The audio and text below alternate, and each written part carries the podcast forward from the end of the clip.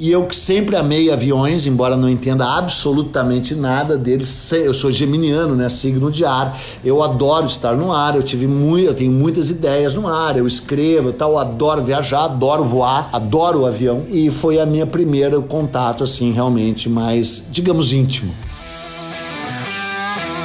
Estranhou que o meu podcast não começou com a minha voz? Calma que o piloto não sumiu. Pelo contrário, estou mais habilitado do que nunca. Apertem os cintos para a segunda temporada com um novo copiloto a cada episódio. E assim como acontece nos flydecks a 10 mil pés de altitude, a tripulação deste podcast vai conversar sobre carreiras, tecnologia, viagens, músicas, ah, e claro, aviões. Afinal de contas, compartilhar informações também é medida de segurança. E aí, já sabe quem está na cabine de comando comigo hoje? Atenção passageiros, eu sou o comandante Lito Souza. Bem-vindos a bordo da segunda temporada. A cada voo, uma nova configuração de cabine para uma viagem divertida e restauradora. Pois é, minha vocação é consertar coisas. E um bom papo repara muita coisa, não é mesmo?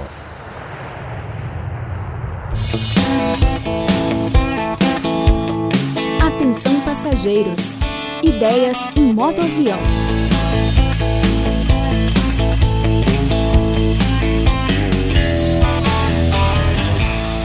Cabine de hoje é comandada por dois bons contadores de história que não são historiadores. Senta que lá vem história com Buenas ideias. É. Saudações aeronáuticas, Eduardo Bueno. Bem-vindo a bordo do Atenção Passageiros. É, Lito, eu gostaria de saber como é que você fez para sobreviver na pandemia, já que os voos foram cancelados durante um bom tempo, ninguém podia voar, as companhias aéreas foram muito afetadas. Caiu muito a tua audiência, Lito? Ou pelo contrário, a tua, a tua viagem virtual aumentou na pandemia? A audiência aumentou durante a pandemia. Isso foi um fato interessante e relevante, apesar da receita ter diminuído e também do trabalho, né? Porque as empresas aéreas ficaram pagando metade do salário somente durante esse período Incrível, aí. Né? Foi, Incrível, foi meio né? crítico. Que, que, mas sobrevivemos. Que impasse, né? É, mas só um parênteses ainda dentro dessa hora. A minha filha disse para mim, pai, eu te odeio. Eu digo, tudo bem, minha filha, é natural. Freud explica, mas qual o motivo específico? Porque você me beijou, me abraçou no, no, no dia 1 de janeiro de 2020 e disse que esse ano seja inesquecível. e, e ela estava certa, hein? Ou você? Inesquecível. Que loucura. Ah, mas pa tá passando, né? Tá, tá passando tá e estamos todos voltando a voar e vamos voar nas asas da história agora na sua cabine, Lito. Oba, vamos lá. Falando nisso, você já se imaginou no comando de uma aeronave? não, o negócio é o seguinte: eu, não, eu preciso deixar claro que eu não sei amarrar sapato, né? E eu também tenho muita dificuldade em bater palminha. E todas as vezes que eu fui tomar um sorvete de casquinho, eu acertei na testa. Isso é um fato, todo mundo que me conhece sabe como eu sou desajeitado, como eu sou tal. Mas, Lito, eu já comandei um avião e havia imagens disso. Falando sério, eu fui para a Antártida Olha. num Hércules C-130, que eu imagino que você saiba exatamente o que é, a importância, Sim. o significado dessa aeronave extraordinária, embora infelizmente muito usado também para guerra, né? Infelizmente.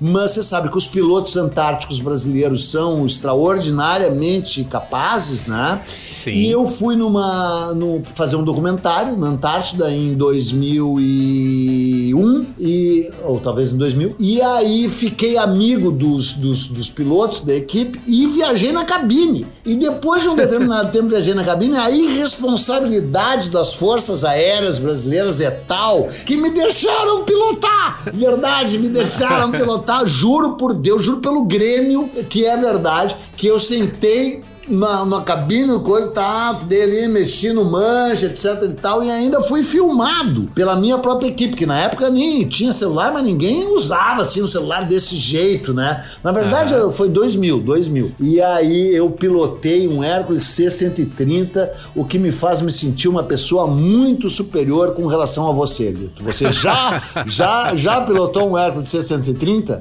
Não, C130 não, já pilotei um ah, Boeing 777. É Pô, é sério, verdade? É, é o dobro do tamanho aí. Mas foi no simulador de voo, então você tá ganhando ainda. É, não, mas o meu, agora, só para não ficar uma coisa. Realmente eu sentei na cabine, eu fiz isso, fiz aquilo, mas foi uma coisa, e retira, óbvio, uma piada, não teve uhum. responsabilidade nenhuma. Foi uma coisa assim que durou três minutos por aí, piloto automático, né? Foi um fingimento. Mas para uhum. mim foi uma sensação maravilhosa. E eu que sempre amei aviões, embora não entenda absolutamente nada deles, eu sou geminiano, né? Signo de ar. Eu adoro estar no ar, eu tive muito, eu tenho muitas ideias no ar, eu escrevo tal, adoro viajar, adoro voar, adoro o avião e foi a minha primeiro contato assim realmente mais, digamos, íntimo. É interessante você falar isso, porque eu assistindo teus vídeos, você é um cara extremamente requieto. Você fala com as mãos, fala com o sorriso, fala com os olhos, fala com tudo. Você consegue ficar quietinho quando a tripulação passa as instruções de segurança? ou nem ali? claro que não, mas evidentemente que não. E ainda corrijo o português, ou faço observações e digo, sou um passageiro constante, por minha causa que eles incluíram aquela. A, foi, foi graças à minha impertinência e às minhas observações observações impróprias que o texto passou a incluir, mesmo que você seja um passageiro constante, aquilo foi posto para minha casa. Para mim, eles olham para mim, mesmo que você seja um passageiro constante, eles botam o dedo assim, sou eu.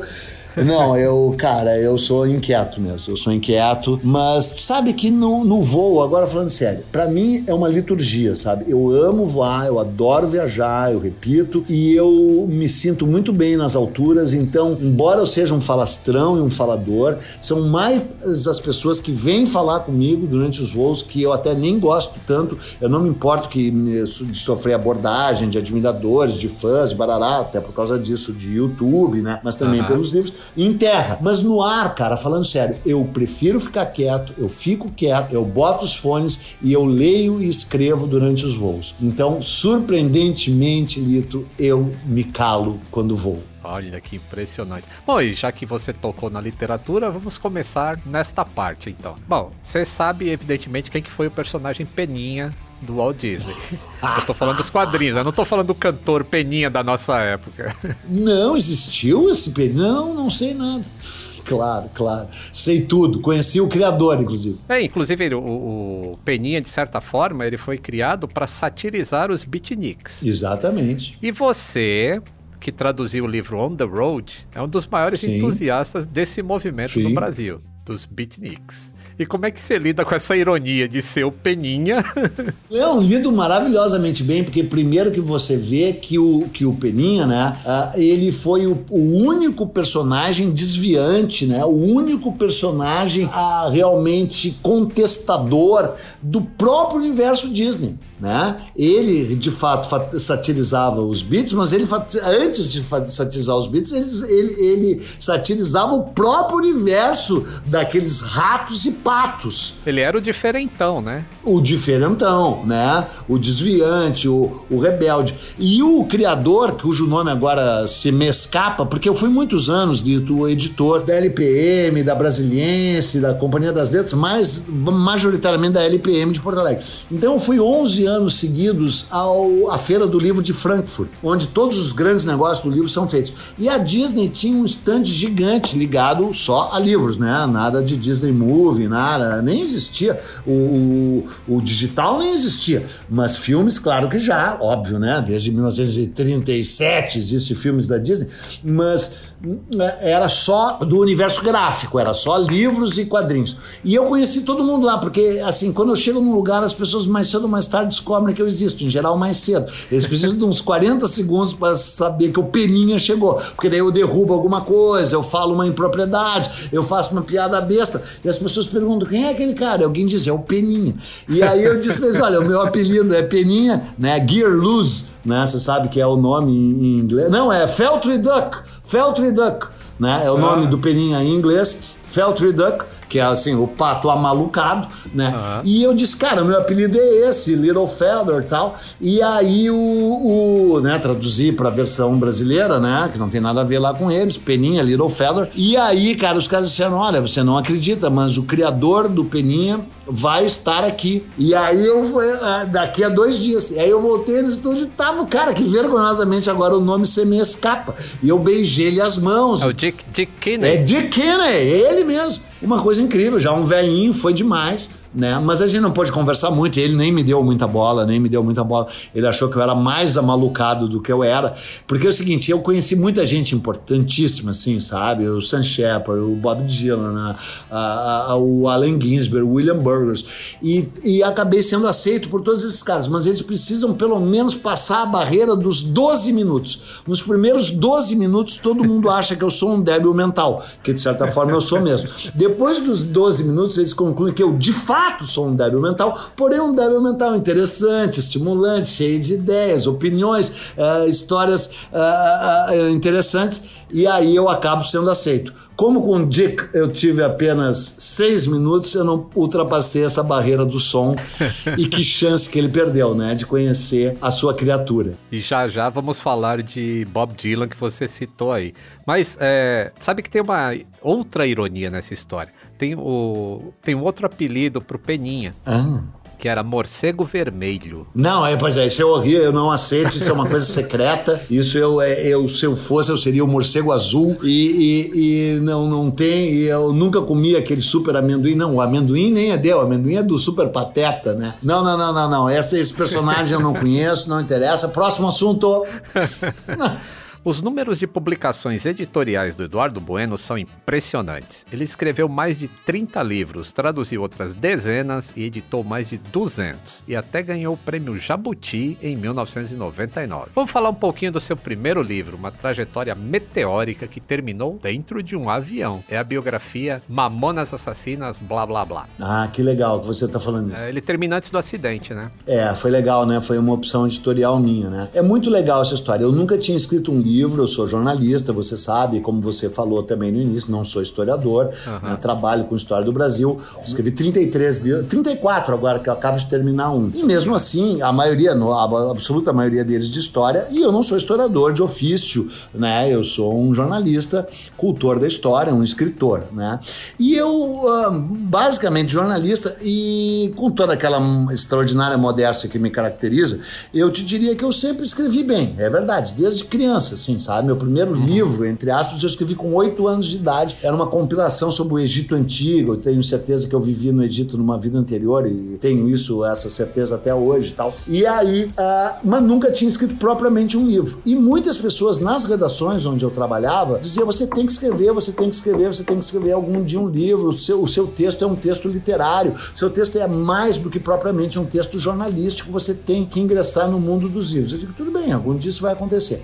E aconteceu aconteceu eh, de um jeito gozado que é esse, porque eu não sabia nada dos Mamonas Assassinas, inclusive eu era daquele tipo da imprensa que, típica arrogância da imprensa que diz, não ouvi e não gostei. Porque se diz que os, que os Mamonas tinham sido uma criação da mídia, é um absurdo, porque eu pesquisei tudo que a mídia falou sobre eles e eles eram destruídos pela mídia culta. Eles tinham matérias elogiosas para eles nos setores de comportamento, cidades, sabe, tal. Uh, mas nas editorias de cultura, eles eram destruídos pelos jornalistas do meu tipinho, do meu tipinho, sabe, arrogante, prepotente, sabe, isso é uma bobagem e tal. E aí eles morreram, eu era editor-chefe da Zero Hora, fui eu que coordenei toda a cobertura o do enterro, da morte, da tragédia, das investigações. E aí vem a minha secretária e diz assim: Peninha, o, empresário dos Mamonas Assassinas quer falar com você. Daí eu digo: puta, devo ter feito alguma merda, mais um processo, que nem você mencionou, devo ter errado alguma coisa,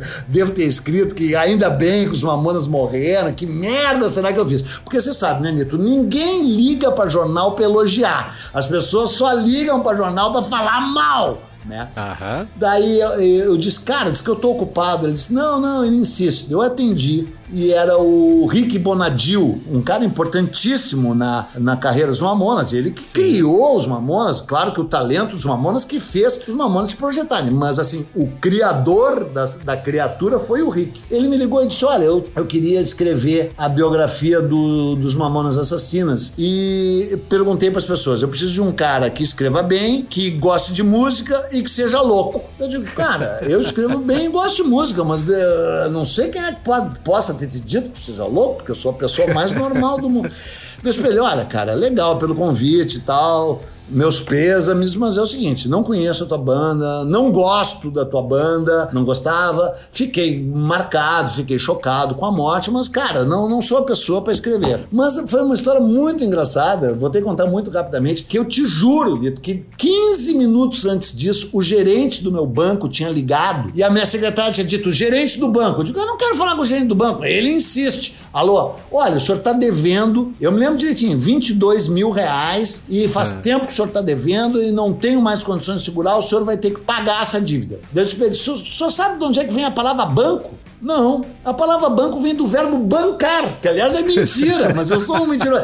Então é o seguinte, cara, a banca paga, a banca recebe. Tu nunca me ligou para dizer que eu tenho 22 mil positivo. Tu tá me ligando para dizer que eu tenho 22 mil negativo. Então é o seguinte, cara, não me interessa, não vou pagar, não sei. Manda me prender. E só que avisa antes para eu avisar pro Correio do Povo, que é o jornal concorrente, que o Banrisul, que é o, que é o, o Banco do Estado do Rio Grande do Sul, mandou prender o editor-chefe da Zero Hora por causa de uma dívida dívida. Daí o cara, não, você não está entendendo. Eu digo, não estou entendendo, sim, é o seguinte, não vou pagar. E desliguei o telefone. Passaram-se 10 minutos, vem essa ligação do Rick Bonadil. Ele disse: Olha, cara, eu não quero, não sou a pessoa ideal. Ele, ah, que pena, porque eu tenho aqui 30 mil reais para quem for escrever o livro. E eu, minha Brasília amarela.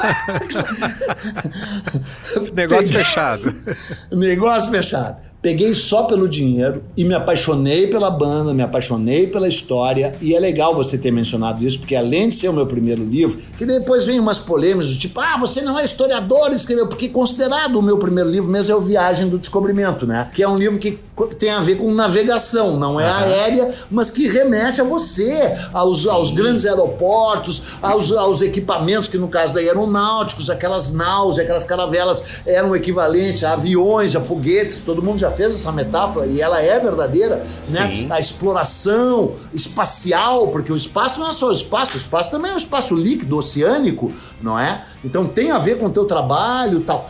E é, e é considerado o meu primeiro livro. Mas não, o meu primeiro livro é Os Mamonas. E aí quando deu aquela polêmica com os idiotas, assim, porque os grandes historiadores brasileiros todos saíram em minha defesa. Todos. Olha, é um outro estilo, ele é um jornalista, mas o livro é digno, é decente, atrai pessoas. Mas você sabe que o recalque, o feio sentimento da inveja, né, Lito, existe uhum. muito. E aí teve uns ataques, assim, acadêmicos, de professores, uma coisa ridícula. E alguns deles diziam assim, escreveu a biografia dos Mamonas Assassinas. Aí eu olhava pro cara e dizia, leu? Não, não li. Então vai ler, ô energúmeno, ô ananás. Porque, cara, é um livro do qual eu me orgulho, é um livro muito bem escrito, embora tenha sido escrito em tempo recorde, porque era tipo one shot business, né? Uhum. Tinha que sair em cima da morte, assim. Era opor... Não era oportunista, tanto é que não fala no acidente, como você viu. Era oportuno, era o momento certo de lançar. Eu escrevi o livro em 18 dias, mas eu pesquisei dois meses e redigi em 18 dias. Eu amo esse livro, adoro esse livro, e aí remete para daí eu queria te ouvir ouvir também, embora o entrevistado seja eu, porque daí eu não quis entrar na questão do acidente e muito menos ainda na questão da investigação do acidente. Mas que foi um erro brutal da torre, foi, né, Lito? Brutal, né? Foi, foi uma dois erros brutais, né? Tanto do, é. da, do piloto em comando daquele Sim. voo, quem quer que fosse, Sim. e Sim. Da, do controle de tráfego aéreo. É. Uh, houve, foi dos dois lados, muito é. é. E é surgiram depois aqueles boatos absurdos que o Dinho que estava pilotando, não sei o que, não sei o que. Porque o Dinho, de fato, aspas, pilotou aquele mesmo avião. Talvez você saiba. Só que pilotou seria a mesma coisa que aconteceu um acidente com aquele Hércules C-130. Olha como as coisas estão se juntando. E alguém dizia, era o Peninha que estava pilotando. Cara, o, o, o, Dinho, assim que nem eu, sentou ali, fez aquela figuração. Ele não Sim. pilotou, né? Porque ele já tinha feito, de verdade, né? É, eu não acredito que ele estava no. Foi ventilada essa hipótese, eu não acredito que ele estava. E não foi confirmado. Quero dizer dessa, dessa coisa absurda que se espalham por aí, fake news antes da, da do, do, advento pleno das fake news, né? E, e na literatura tem também a história conhecida de um piloto que sofre um acidente aéreo no meio do deserto do Saara, né? O Zé Perry. o é... escritor do Pequeno Príncipe. É, essa história do Zé Perry é fantástica, né? Do Antoine de Saint-Exupéry, que ele virou Zé Perry aqui no Brasil, né? Lá, na, lá em Florianópolis, onde era a base, exato, onde passava mais exato. tempo. E no Campeche, né? Camp de Pêche, né? que ainda existe, o aeroporto ainda é ali, ele posava ali, né? Para quem não sabe, Saint-Exupéry, autor de um dos livros mais lidos do mundo, O Pequeno Príncipe, equivocadamente tratado como um livro eh, piegas, o livro das Mises, não sei o que, nada, né? Claro que também pode ser, também pode ser lido pelo viés piegas, mas não, uma bela, uma obra generosa, gentil, luminosa, uma obra que acalenta, né? Sem, sem nenhum pieguismo, escrito por esse grande escritor, porque ele escreveu muitos outros livros, a maioria deles sobre aviação, você deve ter lido Sim. Terra dos Homens, Voo Noturno. Voo Noturno é né? excelente. É, excelente escritor e, e, grande aviador, heróico, né, dos tempos heróicos da aviação. Ele fazia a linha postal, né, ele saía da França e trazia né, encomendas postais e cartas para a Argentina, posando no Brasil, posando no Recife, posando no Rio de Janeiro e posando muitas vezes na ilha de Santa Catarina, onde ficou conhecido como Zé Perry. E tem historiadoras, pesquisadoras, até inclusive eu fiz esse episódio, né, e uma pesquisadora listou tipo 41 erros. Nossa, Tudo bem que ela foi especialmente rígida, mas ela tinha razão em 80%. Eu digo, cara, eu sou um fracasso. Porque, cara, falando sério, você lembra, né? No meu canal eu costumava dizer: o que você acaba de ver está repleto de generalizações e simplificações. Se você quiser saber como as coisas de fato foram, você vai ter que ler. E por que, que eu dizia isso e digo e repito? Porque naquele canal o que importa é o storytelling, é o jeito que eu conto a história, e eu conto bem, com toda a modéstia uhum. que me caracteriza, envolvo a pessoa, atraio ela para, aquela, para aquele assunto, arremeto para livros para você saber mais. Se as pessoas não vão e não leem, não é exatamente culpa minha, né? Eu tento estimular isso. Essa última parte saiu porque você sabe que tem essa aderência e não sei o que, e as pessoas já sabiam que era isso, desligavam antes do fim. Era prejudicial para contagem de views e não sei o que lá do canal que eu nem entendo, mas a Flox você sabe, é a produtora que faz o canal, né? O Marcelo Madureira, os caras que te admiram e tal, que me obrigaram a falar contigo num dia que não era. É, tal. E aí tô eu aqui perdendo meu tempo falando com você. E aí eu fiz esse episódio e uma grande especialista que, infelizmente, eu não me lembro do nome, mas se você olhar esse meu episódio, tem o nome dela citado lá. Ela listou 41 erros que eu cometi num episódio de 20 minutos. É um erro a cada 30 segundos. Ela foi especialmente rígida, não é exatamente exatamente assim, mas tem muitos equívocos, mas felizmente nem tantos assim ligados, é porque ela é a grande especialista dele em Santa Catarina. Então, assim, ela diz, ah, o nome da rua que você falou é assim, a casa não fica bem assim, mas, cara, assim, não querendo me defender, de fato tem erros, mas se você vê aquele episódio, você vai pegar o clima geral da coisa, que é o que interessa. E aí, se quiser se aprofundar, se aprofunde. É uma honra para todos nós brasileiros, né, Lito? Especialmente você dessa área, que um grande aviador que nem ele tenha vindo tantas vezes ao Brasil e amasse o Brasil. E parava também, você sabe, em Fernando de Noronha, né? Noronha. Onde ele é muito lembrado também, porque aquela estação era uma estação francesa, né? De, Aeropostale, de, de, de pouso. Isso, da Aeropostale, né? Aeropostale. E isso remete ao Santos Dumont, não remete ao Santos Dumont? Remete ao Santos Dumont também, claro. É, é. que é, isso é legal, porque, pô, eu recebo tanto hate, porque eu falo que não foi Santos Dumont primeiro, mas é difícil. Mas o que, que a gente vai fazer, né, Lito? A gente poderia falar sobre esse complexo de Santos Dumont, que eu que chamei assim uma vez, que é essa coisa do brasileiro, que é a, a esquizofrênica, tanto para cima quanto para baixo. Com relação, por exemplo, ao descobrimento do Brasil. Vai juntar, não se preocupe. O Brasil uhum. foi descoberto por acaso. E ainda por cima por portugueses. Teve uma calmaria, teve uma tempestade, foi um desvio de rota. Eles chegaram aqui sem querer. É uma piada, né? É uma piada absurda, ridícula. Eles tinham um controle Sim. total, absoluto uh, do que eles estavam fazendo. Provavelmente já conheciam. Aí vem o outro lado. O Santos Dumont é o pai da aviação, o Santos Dumont é o pai da aviação, esses irmãos Wright, ninguém viu. Que daí é o complexo do vira-lata ao, ao, ao, ao avesso. Enquanto que a verdade, que é o que interessa, fica em segundo plano. O Santos Dumont é um dos mentores, mas ele não é exatamente o pai da, do, da aviação e do avião. É, Lito? Não é, né? Não é. Então. Não é e, e não as, as pessoas se esquecem de se colocar no momento histórico, né? Aquele Exatamente. início de século tinha diversas pessoas tentando voar com alguma coisa mais pesada que o ar e com motor. Então a gente, historicamente, assim, em, em, com registros, foram os Wright Brothers que voaram três anos antes. Pode ter sido até outra pessoa que a imprensa não chegou lá. E como tem alguns relatos, até na Nova Zelândia e em outros lugares. Mas efetivamente documentado historicamente, até jornal Sim. de Dayton fala do voo dos, dos Wright Brothers. Sim. E então é, é difícil dizer o yeah. pai da eu, eu acho, eu sempre digo assim, o Santos Dumont, ele contribuiu mais para a aviação do que os Wright Brothers. Exatamente. E era uma figura mais interessante, é, mundana, uma pessoa humanista e ainda a história do relógio que também não é bem ele, mas tudo bem. Ah. O, o, Uber Eats, né, que você sabe que também foi ele que inventou, né, o, o, o iFood, né, tarará. Tudo isso, ele, ele como figura, ele é muito mais mais atraente, é, é, multifacetado do que aqueles irmãos redneck. Agora, Sim. os irmãos redneck voaram antes. O que, que eu vou fazer? O que, que, que, que, eu vou. Né? É. Exato.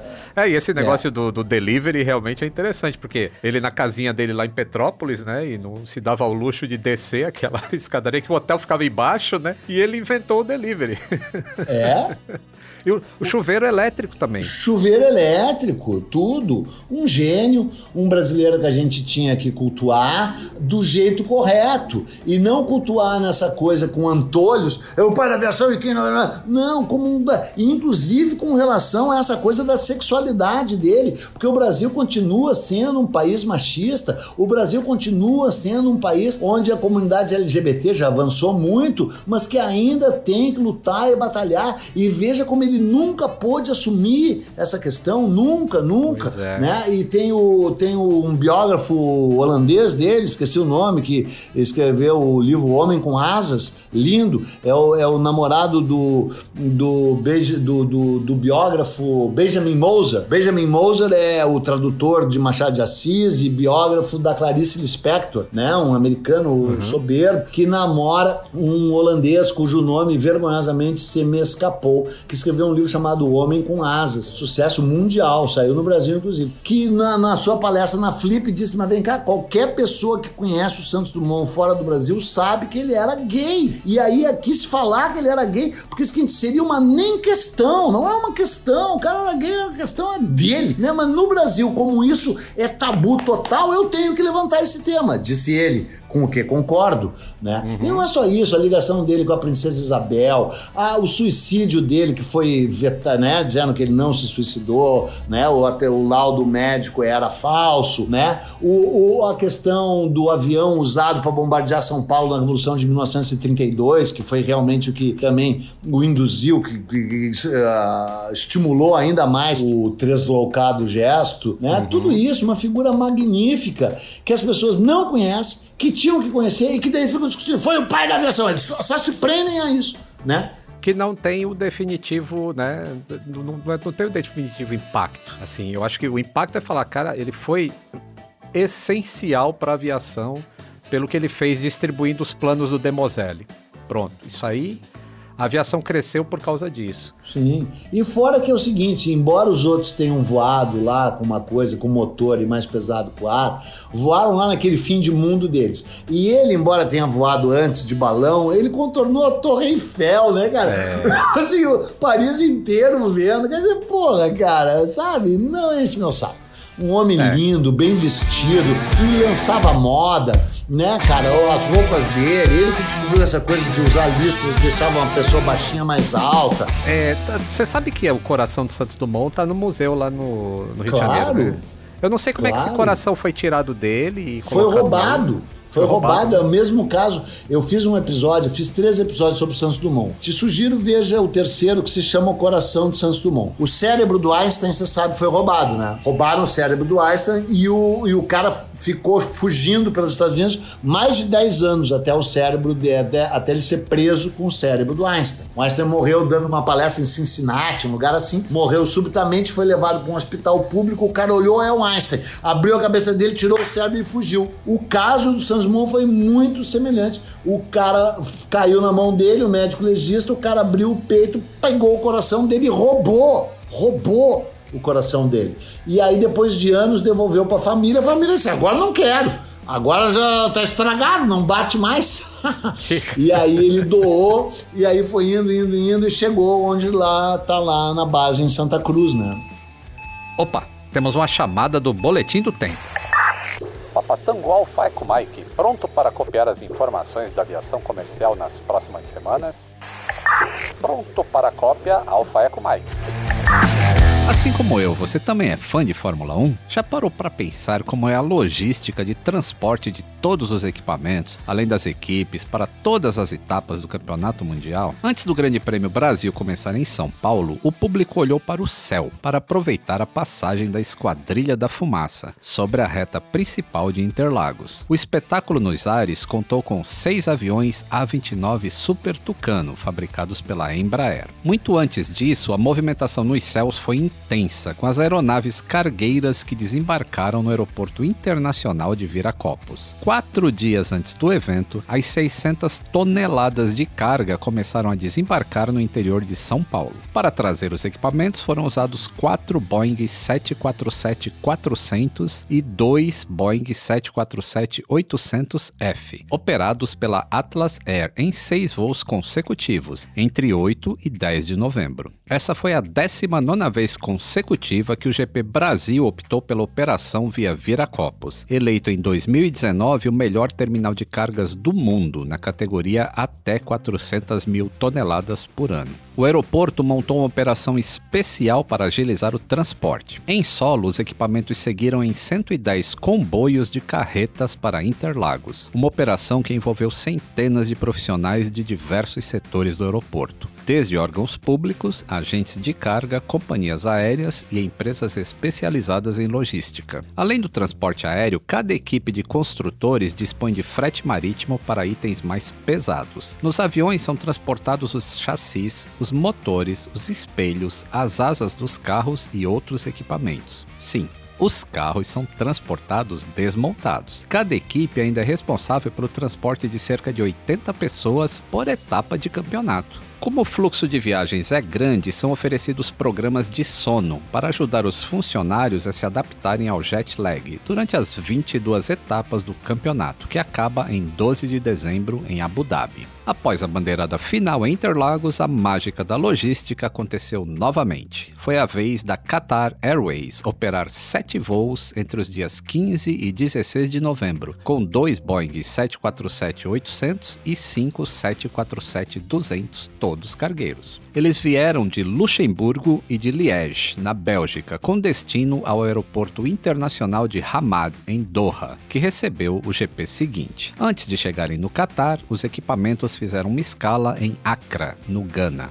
O impacto econômico do Grande Prêmio Brasil de 2021 foi o melhor entre todas as edições, movimentando 960 milhões de reais. De acordo com o governo de São Paulo, a Fórmula 1 gerou quase 550 milhões de reais só no setor de viagens. A pesquisa feita em parceria com o FGV também detalhou que o impacto direto em passagens aéreas de passageiros foi de 54 milhões de reais a prefeitura declarou que pela primeira vez o público no autódromo formado por viajantes foi superior ao de residentes de São Paulo. Essa movimentação também aumentou o gasto médio dos turistas na cidade e com transporte, inclusive aéreo. Agora vamos às notícias ponte aérea, aquelas curtinhas. Um mês após a Alitalia encerrar as suas atividades, a Ita Airways, companhia que assumiu a maior parte dos ativos da antiga empresa, entrou no radar da Delta Airlines. Os americanos americanos estariam interessados em adquirir uma porcentagem da empresa do governo italiano, já que as duas companhias fazem parte da aliança SkyTeam.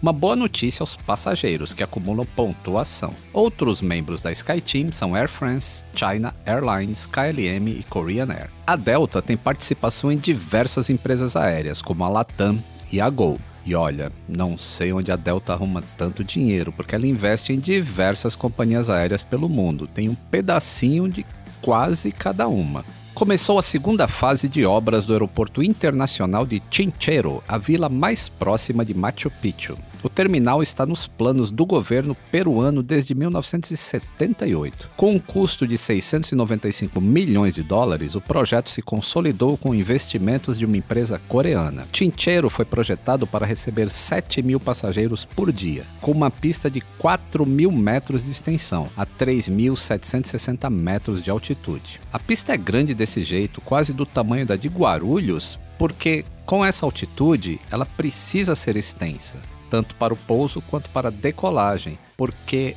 a densidade do ar é bem menor nessas altitudes. O CENIPA, órgão do Comando da Aeronáutica responsável pela investigação e prevenção de acidentes aeronáuticos, celebrou seu cinquentenário no dia 18 de novembro, em uma cerimônia militar em Brasília. O evento reuniu diversas autoridades militares, como o comandante da Aeronáutica Batista Júnior. Eu tive a honra de ser um dos agraciados com o destaque CIPAER 2021, por promover a cultura aeronáutica e a segurança de voo. Esta foi a maior honraria que eu recebi na carreira e sinalizou que não há outro caminho para a aviação a não ser seguir os procedimentos e alimentar a cultura de segurança.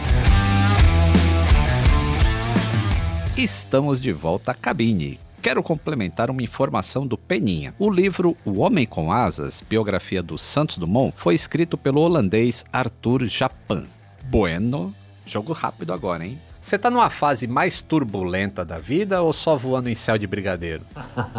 eu sempre voei em céu de brigadeiro com turbulência, cara. E eu sempre transformei a turbulência em céu de brigadeiro. Eu nunca me afasto nem de uma nem de outra. A turbulência me dá aquele, aquele foco e aquela tensão barra tesão necessária para levar o jato adiante. E o céu de brigadeiro, o, o, relaxamento que precede a turbulência e a sucede também. Então foi uma pergunta uh, binária, uh, uh, medíocre, limitada, que eu só poderia esperar a partir de um youtuber. Se fosse realmente um entrevistador, um filósofo, um pensador, ele jamais faria uma pergunta de uma mediocridade tão preto no branco que nem essa. Mas ainda bem que eu dei uma resposta com a grandeza que me caracteriza. Que foi maravilhosa. Então, continuando, hoje esse debate muito revisionismo histórico. Mas a gente não vai falar disso, que é um tema muito extenso. É. Eu quero saber se você tem talento para consertar alguma coisa. não, cara. Eu, mas eu tenho um talento primordial. Eu tenho um talento para estragar as coisas de um jeito tal que elas imediatamente depois da minha passagem precisam ser consertadas. E aí esse conserto feito depois do meu estrago vai fazer a humanidade evoluir. Por exemplo, eu fui lá e estraguei a história do Brasil. A história do Brasil estava presa dentro da sala de aula. Eu fui lá e, e, e, e anarquizei. Olha o termo que me veio finalmente, porque a minha mãe sempre dizia assim para mim: não anarquiza, não anarquiza. e aí eu que nunca cumpri ordens superiores, especialmente maternas, né? Anarquizei. Então eu fui lá e anarquizei a história do Brasil dentro da sala de aula para que ela tivesse que tomar um novo rumo depois de consertada por alguém mais competente do que eu, porque eu não sei consertar nada, eu só sei estragar, mas eu estrago de um jeito divinamente espetacular. Você comentou sobre Bob Dylan. Uh, uma das músicas minhas preferidas dos Beatles é Norwegian Wood. Você acha que os Beatles copiaram do Bob Dylan ou isso é também teoria de conspiração? Os, os Beatles não passavam de súditos do Bob Dylan que estavam sempre de joelhos ante eles, né? Não, falando sério, é, eles tiveram uma relação uh, de admiração mútua muito intensa, muito profunda. Você sabe que realmente, se há uma coisa nesse mundo no, na que eu sou especialista, e talvez a única seja, na obra do Bob Dylan, né? Eu já li 44 livros, eu já assisti 71 shows, eu conheço 3 mil músicas dele, embora uh, músicas com copyright existam apenas 600, apenas, são, sejam, sejam 660, mas ele tem muitas outras desconhecidas conhecidas e várias outras que não eram dele, mas que ele se apropriou da, da forma como ele é capaz de rearranjá-las e cantá-las tal. Então, realmente, eu, eu, eu conheço muito, muito, né? E então eu sei pela ótica dele e, e, e a, a, relação dele com os Beatles. E um pouco pela ótica dos Beatles também, que eu também, evidentemente, sou admirador dos Beatles, é claro, qualquer pessoa em sã consciência é. Então eu preciso dizer que se a, a, as admirações se equivaliam na mesma dimensão, embora houvessem aquele degradê entre os Beatles. Ah, qual era a ligação primordial do, do, do Bob? Com o John. Por quê? Porque o John era o mais rebelde, rebelde. o mais intelectualizado, o mais denso, mais problemático, o mais aspas raivoso, o mais indomável e o mais mesmo assim intelectualizado. Qual é a segunda ligação dele? Se deu com o George, que acabou virando o único amigo dele. Por quê? Porque o George era de uma generosidade imensa, papapá, que conseguiu ultrapassar aquela casca de dureza e rigidez e, e quase violência com o Bob Dylan, com a qual o Bob Dylan sempre se cercou. Aí qual é o terceiro? O Ringo porque o Ringo era o palhaço e fumou o primeiro baseado. Você sabe, Bob Dylan deu o primeiro baseado para os Beatles Isso, e o, e o e aí com o Paul, cara, foi uma ligação que ele sempre menosprezou o Paul. Ele sempre tratou o Paul mal. Ele não recebia o Paul. O Paul tentava a ligação. E é, é uma loucura. Eu não quero entrar nessa questão, mas eu acho que ele pegou aquele lado em que o John, embora amasse o Paul muito mais, e fosse ligado que o, o John sempre teve uma coisinha assim com o Paul, né? O Dylan introjetou aquilo. E o Paul sempre foi o bonzinho, o condescendente, o cara, sem ser, né? Sem ser. Mas ele sempre fez um número o número do condescendente, do tal. O Dylan nunca deu arrego para ele. E teve outra coisa engraçada. O Dylan deve muito aos Beatles, e os Beatles muito ao Dylan, né? Mas o, o, os Beatles foram capazes de reconhecer isso com muito mais generosidade e franqueza que o Dylan. O Dylan reconheceu, mas o Dylan ao mesmo tempo, publicamente, falou várias vezes, mas ele sempre pegava no pé dos Beatles e dos fãs dos Beatles. Ele dizia: Você consegue imaginar uma Dylan mania? Você consegue imaginar meninas de 12, 13, 14 anos gritando por mim? Vocês não se envergonham da bitomania? E os filhos, não, ela nos atrapalha, mas nos envergonhar a gente não se envergonha. Então sempre foi uma relação assim, mas realmente a relação profunda e intensa de amizade foi com George. Eles gravaram um disco que nunca saiu, eu tenho, evidentemente, gravaram 21 canções no dia 1 de maio Maravilha. de 1970, um disco lindo, onde o Dylan inclusive canta Yesterday e canta uh, Something, daquele jeito, né? Estraga as duas músicas. E aí, no mesmo sentido que eu estrago a história, e aí o você viu, ele gravou uma canção recente, Roll On John, sobre a morte do John, que é linda, linda, linda, e há pouco ele deu declarações de como ele amava profundamente o John. E nunca deu a menor bola pro Paul, nunca, nunca, nunca. O Paul tentou uma vez ir no hotel dele em Londres, em 1965, duas vezes, e em 66, duas, e ele mandou dizer que estava dormindo.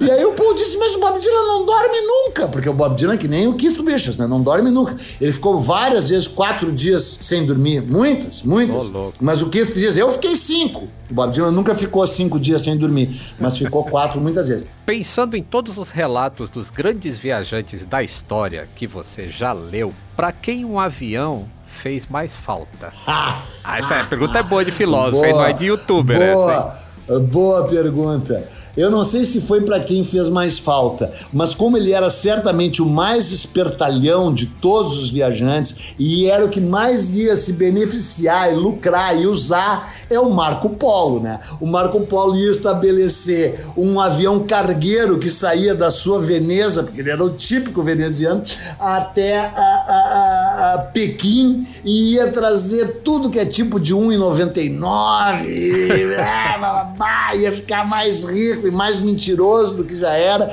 e com certeza o, o Marco Polo seria. Porém, eu gostaria que esse avião tivesse sido cedido ao Fernão de Magalhães, que é o cara que deixou mais do que claro, embora todo mundo já soubesse que a Terra é redonda, né? Uhum. E que daí talvez ele tivesse tido menos sofrimento, menos problemas e provavelmente não teria morrido do jeito como morreu lá nas Ilhas Molucas, né? Se ele tivesse tido um avião, porque eu gosto muito da viagem do Fernando de Magalhães e ele sofreu horrivelmente nessa viagem. Muito obrigado, copiloto Bueno. Nosso papo chegou ao fim. E para encerrar de vez, em qual aeroporto você gostaria de estar pousando agora? Nesse exato momento, é. cara, eu adoraria estar tá posando num aeroporto que não é grande coisa, mas eu adoraria estar tá posando no Cairo, no Egito, porque eu nunca fui ao Egito nessa vida, só em vidas anteriores. É, eu tinha muito medo de ir ao Egito e agora na pandemia eu concluí que pode vir uma pandemia, que eu não sou eterno, que eu só vou viver até os 120 anos, só faltam inclusive mais 30 para eu chegar aos 120 né? Eu tô com 90, eu aparento menos, mas eu tô com 90. Então eu queria estar posando nesse momento no Cairo, até porque ah, diminuiu muito o turismo lá para o Cairo pelos perigos, pelas questões e também pela pandemia. Então tem menos gente nas pirâmides e é lá que eu gostaria de estar posando, me dirigindo imediatamente para as pirâmides, que eu imagino que, inclusive, quando eu vier a falecer, se é que eu vier a falecer, certamente os brasileiros ser, se unirão e farão uma pirâmide para Eduardo Bueno. Para que nunca se esqueçam que essa criatura admirável, fantástica, envolvente, hipnótica, inteligentíssima e, acima de tudo, um poço de modéstia, passou por esse país nesse período histórico. Muito obrigado, Bueno.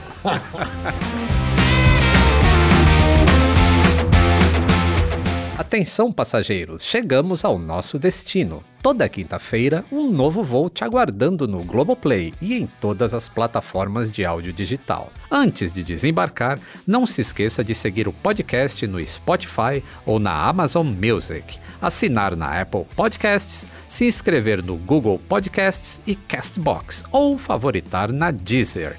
Assim você não perde o check-in para o próximo Atenção Passageiros. Para mais histórias de aviação, me encontre no YouTube, Instagram, Twitter ou TikTok, sempre como Aviões e Músicas. Atenção Passageiros é uma experiência de áudio criada por Aviões e Músicas em parceria com a Globoplay e coprodução com a Movie ID Filmes. Eu, Lito Souza, apresento cada um desses voos, com a coordenação de Mila Seidel e assistência de produção de Ana Beatriz Reis. Ivo Duran é o produtor executivo. Camila Lourenço faz o roteiro e produção, e Pedro Augusto faz a captação e edição de áudio. Até a próxima cabine! Tem sugestão de convidado? Deixe um comentário no meu Instagram, arroba aviões e músicas.